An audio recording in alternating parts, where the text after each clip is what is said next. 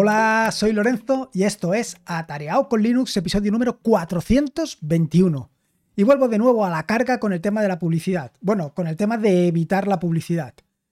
Pero antes de nada, lo primero y principal es eh, hacer un disclaimer, es decir, avisarte de que, como ya te conté en episodios anteriores del podcast, y parece que no, lo dejé suficientemente claro debido a los mensajes que he recibido tanto por eh, YouTube como por otras redes sociales, yo soy completamente, eh, como diré, yo estoy a favor de que cada uno haga lo que considere, en el sentido de que si tú, que me refiero a los creadores de contenido, si tú eres creador de contenido o tú tienes un servicio, el que sea, pongamos YouTube, tú tienes YouTube, tú eres el creador de YouTube, tú eres la empresa que está detrás de YouTube, tú estás poniendo unos servidores, estás eh, haciendo poniendo todo una infraestructura para que otras personas, los creadores de contenido, sean capaces de mostrarte todos los vídeos a través de ese servicio. Hasta ahí está claro. Tienes que tener en cuenta, y lo tienes muy claro, que toda esa infraestructura que hay detrás cuesta un dinero y ese dinero hay que mantenerlo. Y hay que mantenerlo pues por alguno de los medios que sean posibles. Y en esto ya decía o hablaba en el episodio del podcast anterior que cada uno se gane las habichuelas como considere. Así tienes distintas opciones. Quiere decir, tienes la opción o bien de eh, financiar tu proyecto mediante publicidad, o bien financiar tu proyecto cobrando, o bien financiar tu proyecto mediante donaciones. En los dos primeros casos, en el caso de financiar tu proyecto, tanto ya sea por eh, publicidad como ya sea pagando por el servicio, eh, este es el modelo claro que tiene YouTube. En cambio, el modelo de donación es el modelo de Fediverse TV. Y en este sentido, y como ya comenté en algún comentario que me, valga la redundancia en YouTube, si quieres ver los vídeos, estos vídeos, estos mismos vídeos que estás viendo aquí, si los quieres ver sin anuncios y sin, sobre todo, que es donde a mí más me preocupa el tema de la privacidad, sin que nadie te rastree, tan solo tienes que ir a Fediverse TV y puedes allí encontrar exactamente los mismos vídeos que aquí, con la ventaja de que primero no te rastrean y segundo, eh, básicamente no vas a ver ningún tipo de anuncio.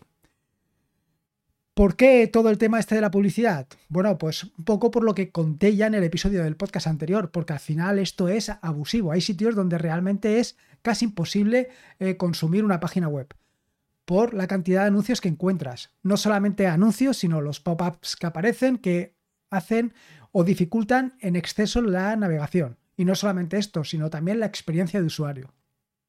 Así, en el anterior podcast lo que vine a decirte un poco es que yo estaba esperando que Google fuera penalizando todas estas páginas web. Las páginas web donde pues hay un abuso exagerado de la cantidad de anuncios. Pero por la razón que sea, ya me imagino cuál es, pero bueno, todavía no se está penalizando. Aunque no dudo, no dudo que tarde o temprano se termine por penalizar. Por una simple razón, porque al final... Eh, lo que tú pretendes cuando visitas una página web es tener información. Tener información, sacar información, documentarte, eh, ver algo, en fin, tú eso es lo que estás buscando. Si vas a un sitio y no lo consigues, por la cantidad de anuncios que hay, no vas a volver a visitarlo. Con lo cual, tarde o temprano, eh, las visitas en ese sitio van a decaer. Como las visitas van a decaer, esto va a representar menos ingresos para YouTube, con lo cual, tarde o temprano, para YouTube, para Google, con lo cual, tarde o temprano, esa página la van a, penalizar. La van a penalizar en pro o en, a favor de otras páginas donde no hagan ese abuso exagerado de anuncios. Incluso, y me imagino que tarde o temprano también será así, que llegarán a favorecer las que no tienen anuncios. Sí, está claro. Es algo contraintuitivo totalmente, pero es que la experiencia de usuario es fundamental para unos y para otros. Quizá nunca lleguemos a ver la parte de que premien por completo los que eh, suben su contenido sin ningún tipo de anuncio, pero que favorezcan tarde o temprano los que menos anuncio tienen, no lo dejo de dudar. Bueno, dicho esto y contado todo esto y aclarado todo esto, y que si quieres ver los vídeos, mis vídeos, los vídeos que están subidos a YouTube, si los quieres ver también sin ningún tipo de anuncio y sin ningún tipo de traqueo, simplemente tienes que ir a Fediverse TV y dejarte de Monsergas, dejarte de la Pighole, dejarte de instalar eh, otras herramientas, etcétera, etcétera.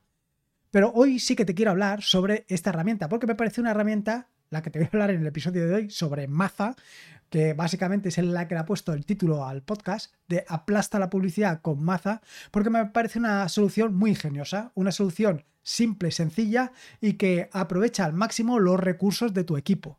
Las ventajas que tu equipo, ya sea Linux o MacOS, ojo, eh, pone a tu disposición, de forma que con esto vas a facilitar mucho eh, la gestión de todas las páginas, sin necesidad de ninguna otra herramienta. Y esto, esto es básicamente lo que a mí me llama la atención. Y no solamente esto, sino que además tenemos la suerte de que el próximo jueves estará aquí en el podcast, en atareado.es, bueno, en Atareado con Linux, que es el, podcast, eh, estará Andros Fenollosa, que es el desarrollador de esta aplicación. Desarrollador de esta aplicación y de otras aplicaciones que también te contaré. Así como, bueno, pues una persona que te va a hablar un poco de Python, de por qué tienes que aprender Python y, en fin, que yo creo que vale mucho la pena. Así repito un poco el modelo que vengo haciendo desde hace algunas ocasiones con comunidad Linux. Es decir, el primer día te hablo de, eh, o el primer día o el lunes, básicamente te hablo de algo que ha desarrollado, algo de lo que ha implementado, como fue, por ejemplo, el caso de Cronopete, en el caso en, una, hace unas semanas, o por ejemplo, en este caso particular. Eh, creo que es muy, muy interesante. Así tienes las dos, los dos puntos de vista. El punto de vista que te puedo ofrecer yo y el punto de vista propio del desarrollador. Vaya, que este va a ser como digamos la introducción de lo que vas a encontrar en el próximo podcast, en el próximo episodio del podcast, en el episodio del jueves del podcast. Así que nada, sin más preámbulo, vamos directamente al turrón y te voy a hablar sobre cómo puedes aplastar la publicidad con Maza. Pero, ¿qué es Maza? Pues Maza no es ni más ni menos que un sencillo script o una sencilla herramienta implementada en Bash que lo que te va a hacer es trabajar con el etc host. Lo que va a hacer es meterte en el etc host todas aquellas páginas, todos aquellos, todas aquellas direcciones, todas aquellas eh, direcciones DNS, de forma que cuando tú vayas a consultarlo, lo que te va a devolver es que va a apuntar directamente a tu, a tu máquina, con lo cual no va a devolver nada, va a apuntar al 127.001 y así no hace nada. Es así de sencillo. Es decir, tú en el etc host, o yo por lo menos tal y como lo tengo en el etc host, habitualmente lo que tengo, por ejemplo, son las máquinas que tengo en mi, casa, ¿no? Entonces, esas máquinas, por ejemplo, las Raspberry, le tengo puesto Raspberry 1, Raspberry 2 y luego tengo el GK55. Pues ese Raspberry 1 le tengo asociado la IP, el Raspberry 2 le tengo asociado la IP y al GK55 le tengo asociada su IP correspondiente. De manera que cuando yo directamente en el navegador escribo mm, eh, GK55, o directamente en mi mm, servidor, cuando escribo GK55 me lleva al, GK55 sin hacer nada más. Si quiero consultar una página web que estoy sirviendo desde el GK55, como lo tengo en el etc host, voy directo. Así de sencillo. Bueno, pues esto es lo mismo pero al revés. Es decir, por ejemplo, si no quisieras visitar youtube.com, lo que tienes que hacer es escribir en el en el etc host youtube.com y asignarle como IP 127.001. Y como allí no está sirviendo nada, pues se acabó. No vas a encontrar absolutamente nada. Esta es la técnica infalible y además súper sencilla. Quiero decir que al final, si lo piensas, es una solución de quitarse el sombrero. Simplemente es algo muy práctico, muy práctico porque de una manera, mm, como has visto, totalmente sencilla y completamente transparente para ti, lo que va a hacer es de vez en cuando va de vez en cuando no, o cuando tú quieras, vas a escribir todas esas em, direcciones y las vas a asociar con el 127.001. Sencillo, ¿verdad? A mí me parece una idea de lo más brillante. Pero no solamente es esto, sino que además es súper sencillo de instalar. ¿Por qué? Pues básicamente, como te digo, que es un script en Bash y lo único que tienes que hacer es descargarlo siguiendo las instrucciones que te he dejado en las notas del podcast. ¿no? Es, al final es un curl que puedes ejecutar directamente desde, como te digo yo, desde la terminal, ejecutas ese curl, le pones, eh, le das permisos de ejecución, lo mueves al directorio que tú quieras que esté dentro del path y ya está. Y con eso ya lo tendrías. El siguiente paso es hacerte una copia de seguridad de eh, básicamente el etc host para no llevarte ninguna sorpresa, que en una de estas operaciones, por lo que sea, eh, te lo machaque. Entonces, para evitar este problemilla, lo que tienes que hacer es hacerte una copia de seguridad. Y una vez hecho esto, lo que tienes que hacer es actualizar el listado de todos los eh, de todas las direcciones. Esto se hace básicamente utilizando el script en bash, haciéndole un maza update. Con esto actualizas todo el listado de eh, direcciones. Luego con Maza Start y Maza Stop, eso sí, ganando derechos de administrador, lo pones en marcha o lo detienes. Y te digo que tienes que hacerlo con derechos de administrador porque, pues derechos de root, porque básicamente vas a escribir el etc host y el etc host no tienes tu eh, acceso normalmente. A menos que tú se lo des, tú no tienes acceso. Con lo cual vas a tener que ejecutar sudo maza start o sudo maza stop. Y de la misma manera, si quieres conocer el estado en el que se encuentra maza, es decir, si lo tienes funcionando o lo tienes parado, es tan sencillo como ejecutar maza status. Y con esto te va a decir el estado en el que se encuentra. Sencillote, ¿verdad?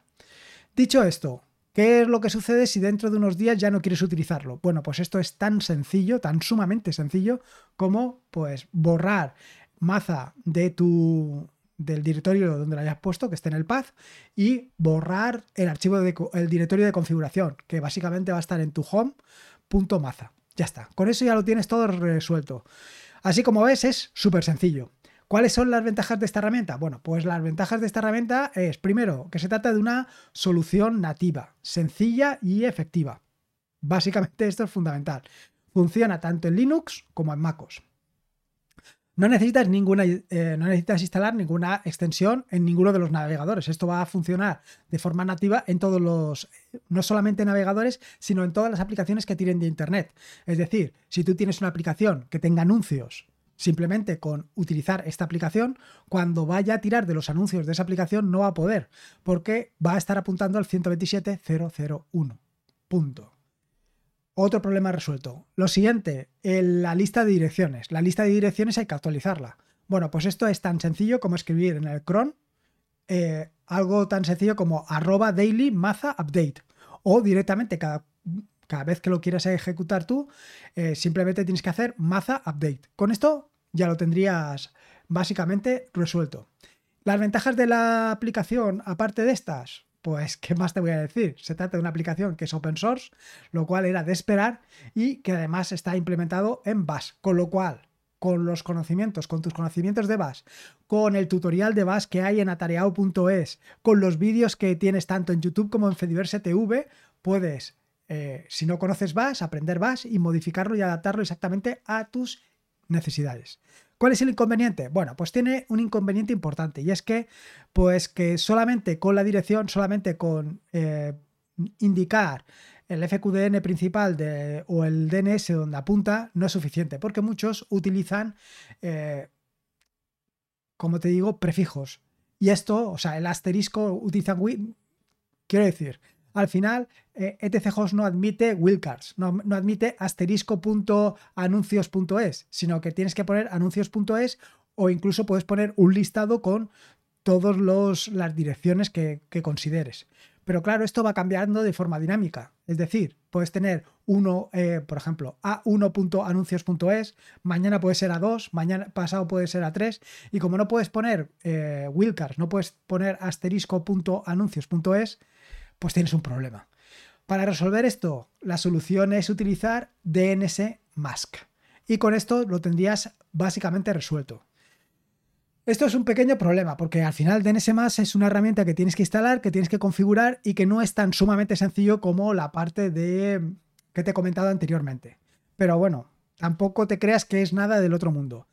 Yo te recomiendo básicamente, y esto que había puesto toda la documentación para que lo hicieras, lo había puesto aquí en, las notas del podcast, pero he preferido quitarlo. He preferido quitarlo y dirigirte básicamente a la página de GitHub de Andros Fenollosa para que veas exactamente cómo tienes que hacerlo. Porque está perfectamente explicado allí cómo tienes, cómo tiene que funcionar, cómo tienes que explicarlo, cómo tienes que hacerlo, y lo vas a hacer fantástico. Y te va a funcionar fantástico. Así que eh, ahí tienes una fantástica herramienta donde todo va a funcionar de forma nativa, todo va a funcionar en tu equipo, ya sea Linux o MacOS. Eh, te vas a poder quitar todos los anuncios, este es el problema que tú tienes. Y sobre todo, y, lo más principal es lo que te digo, se trata de una herramienta open source y que no va a requerir de muchos recursos. Bueno, esta es la primera parte, lo primero que te quería contar, pero no se queda aquí la cosa, porque como te digo, he estado ah, dando un paseo por GitHub, bueno, por el GitHub de Android Fenollosa, por todos los repositorios de Android Fenollosa, tal y como dice Daniel Primo, un paseo por GitHub. Bueno, pues me he dado un paseo por el GitHub de Android y me he encontrado herramientas muy interesantes que también he estado hablando con él en el podcast que puedes encontrar el próximo jueves. La primera de ellas es RSS Single, que consiste básicamente en pues un conjunto de tus de los feeds de RSS que a ti te gusten más, por ejemplo, atareado.es o los que tú consideres, pues simplemente los pones allí y él lo que hace es combinarlos todo y ofrecerte un único RSS. De manera que vas a estar informado y vas a poder consumir muy fácilmente de ese RSS, de uno solo. Esto es básicamente como tener feedpress.me, pero alojado directamente en GitHub. Esto es otra de las grandes ventajas. Quiero decir, feedpress.me o FreshRSS, cualquiera de estas herramientas que te he estado hablando durante este tiempo, eh, son herramientas que las tienes que tener corriendo en tu equipo, bueno, en tu equipo, en un servidor. Tú las pones en marcha en tu servidor y allí en ese servidor eh, lo que tienes es levantado un servidor web, tienes levantado un PHP, tienes levantado un MySQL o un MariaDB o un PostgreSQL. Todas esas herramientas las tienes que tener levantadas para que te esté funcionando tu servidor RSS. Sin embargo, con la solución, con la inteligente solución de Android, pues es tan sencillo como que todo ese trabajo lo va a hacer una vez al día GitHub. Con el GitHub Actions lo que hace es eh, realiza la combinación de todas esas... Em, a ver, ahora me va a salir, de todos esos feeds RSS, los combina en uno solo. Y eso lo hace una vez al día. Y normalmente tú, ¿cuántas veces consumes al día las noticias? Pues una o dos o tres. Yo por lo menos lo hago así. Eh, por la noche normalmente eh, miro un poco las noticias que encuentro en FreshRSS. Una solución brutal para no tener un Fresh RSS o el servidor o feedpress.me o lo que tú quieras corriendo todos los días.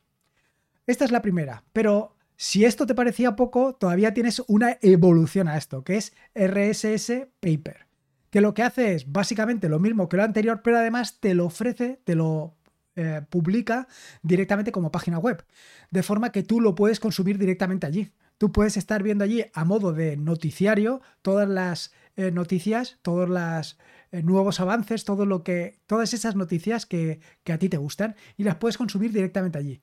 Y funciona exactamente igual que el anterior, es decir, utiliza GitHub Actions para hacer tanto la combinación de los RSS como para generar la página estática donde vas a ver todas las noticias. Y esto es brutal. De nuevo, te ahorras todo lo anterior. Es decir, estás ahorrándote tener un servidor web funcionando, estás evitándote tener el MariaDB, tener otras herramientas que al final lo que tú la necesitas es una exclusiva vez al día, cuando combinas las, todos los RSS. Al final, eh, en general, por mucho que quieras, la mayoría de las personas publicamos una vez al día o incluso dos veces al día, pero no más. Con lo cual, con que tú una vez al día hagas esa combinación, pues tiene suficiente. Respecto a los GitHub Action, te tengo que decir que no tengo muy claro cuántas horas tienes de funcionamiento al día y si funciona por el número de horas o funciona por número de acciones o una cosa así. Yo normalmente estoy utilizando GitLab para hacer este tipo de operaciones con un funcionamiento muy similar a las de las GitHub Actions y yo creo que recordar que eran unas 400 horas eh, mensuales de consumo, con lo cual tienes más que de sobra. De hecho, ya te contaré dentro de algunas semanas un proyecto que estoy haciendo para servir podcast, ya verás, seguro que te va a gustar. Bueno, pues ya has visto que con un par de ideas bastante interesantes lo que haces es eh, ayudar en general a todo. Quiero decir, al final estás optimizando el consumo de recursos, estás generando lo que necesitas una vez al día, no estás todo el día sirviendo, con lo cual al final Quiero decir, eh, todas estas cosas son importantes. Y no solamente tiene estos dos. Te voy a decir algunos otros que son muy interesantes. Eh, pero antes de decirte algunos que son muy interesantes, te recomiendo básicamente que te des una vuelta por la página de Andros, por los repositorios, por GitHub y le pegues un vistazo porque tiene una barbaridad y tienes muchísimas cosas muy interesantes. Así, lo primero es que me ha llamado la atención un juego con retos sencillos de JavaScript para que tú mismo sepas cuánto conocimiento tienes de JavaScript. Este está muy chulo. Así que sería una forma muy interesante de ver cuánto de JavaScript eh, conoces. El siguiente es, eh, en el caso de que utilices WordPress, pues probablemente necesites hacer un snapshot y probablemente necesites hacer backups de tu WordPress. Bueno, pues tienes un eh, script realizado en Bash que te va a permitir hacer estas cosas de forma súper sencilla. Y además lo tienes en Bash. Por eso te digo que con los conocimientos que puedes haber adquirido utilizando atareao.es o bien con los conocimientos de los vídeos, tanto en YouTube como en Diverse TV, pues puedes perfectamente adaptar y modificar el script que ha desarrollado Andros para tus necesidades. Incluso puedes contribuir al propio script eh, haciendo un pull request. ¿Qué más se puede pedir? Y más cosas interesantes. También tienes otro, otro que es muy interesante que se llama Wallabiso. Wallabiso lo que hace es, pues tú le dices algunos productos que quieres de Wallapop y él te avisa. Interesante, ¿no? Esto también está interesante. Esto creo recordar que lo hablamos el próximo jueves. Así que estate atento porque seguro que te va a llamar la atención. Y poco más, ya has visto que se trata de una persona realmente productiva y vas a poder ver mucho más, vas a poder conocer mucho más de su trasfondo, de lo que él hace, de todas las posibilidades que tiene el próximo jueves. Así que nada más, espero que te haya gustado este nuevo episodio del podcast y espero que lo hayas disfrutado. Recuerda que este es un podcast de la red de podcast, de la fantástica y maravillosa red de podcast de sospechosos habituales, donde puedes encontrar fantásticos y maravillosos podcasts. Puedes suscribirte a la red de podcast de sospechosos habituales en fitpress.me barra sospechosos habituales. Y por último, y como te digo siempre, recordate que la vida son dos días y uno ya ha pasado. Así que disfruta como si no hubiera mañana y si puede ser con Linux y en este caso con Maza y con LTCJOS y todo este tipo de cosas, mejor que mejor. Un saludo y nos escuchamos el próximo jueves con Andros Fenollosa. Hasta luego.